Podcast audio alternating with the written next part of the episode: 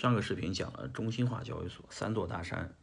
如何抵制 DeFi，我说了三步：一、限制大家提币的速度；二、直接参与 DeFi 挖矿获得投票权，将来通过投票权反制 DeFi 的发展。如果 DeFi 真的起来，自己也成为 DeFi 里边最大的奴隶主，变成 DeFi 里面最大的资本家，与其。被革命不如一起革命。第三，我没有细讲，就做空以太坊。什么叫做空以太坊？现在的交易所因为有期货市场，期货市场是个赌博市场。以太坊已经涨了四百多了，马上五百了，可不可以大量的想办法让市场去做空以太坊呢？很多人在做空以太坊，但是结果呢都被爆仓了。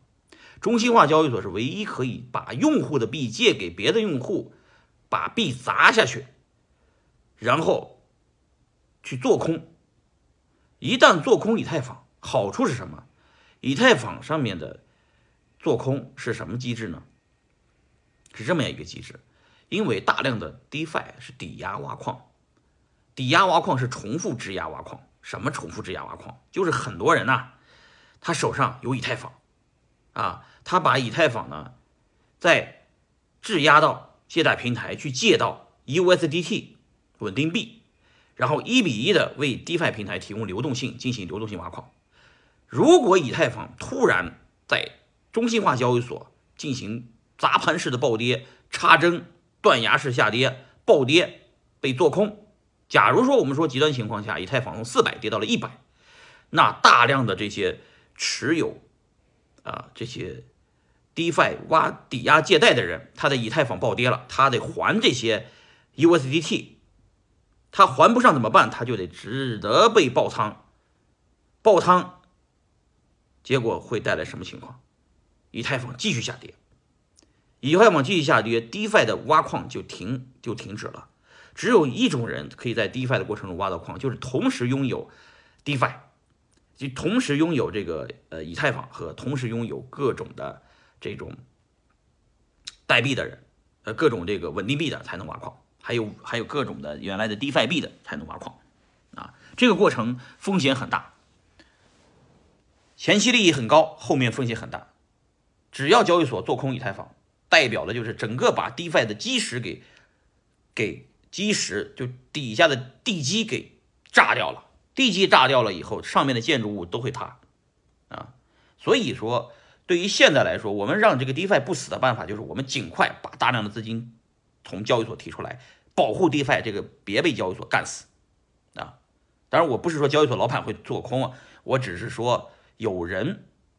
有交易所这个中心化的平台做空太简单了，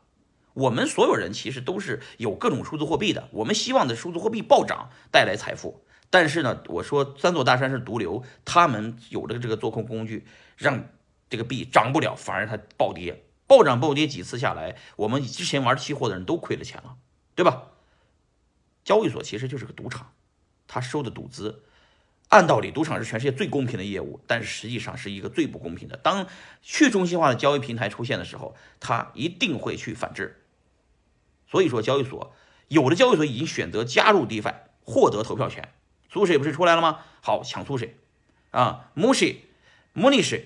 这个谁，这个谁的这这这这个 swap 那个 swap 出现，他们一定会去抢这些的代币和挖矿的投票权，拿到投票权。如果这个东西 DeFi 真起来了，交易所老板也挺高兴的，他就真的自由了。他把中心化交易所一关，自己手上拿着几百亿的资产，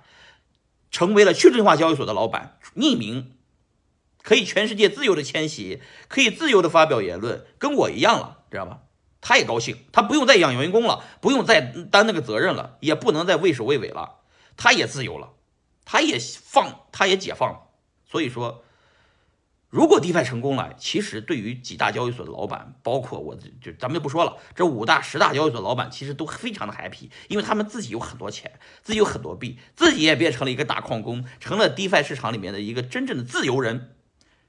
他们也很 happy，很高兴，所以他们心里还有一点小高兴。万一 DeFi 成功了，就我就解放了，我就可以关到这个交易所了，我就可以去天天度假了，像二宝一样。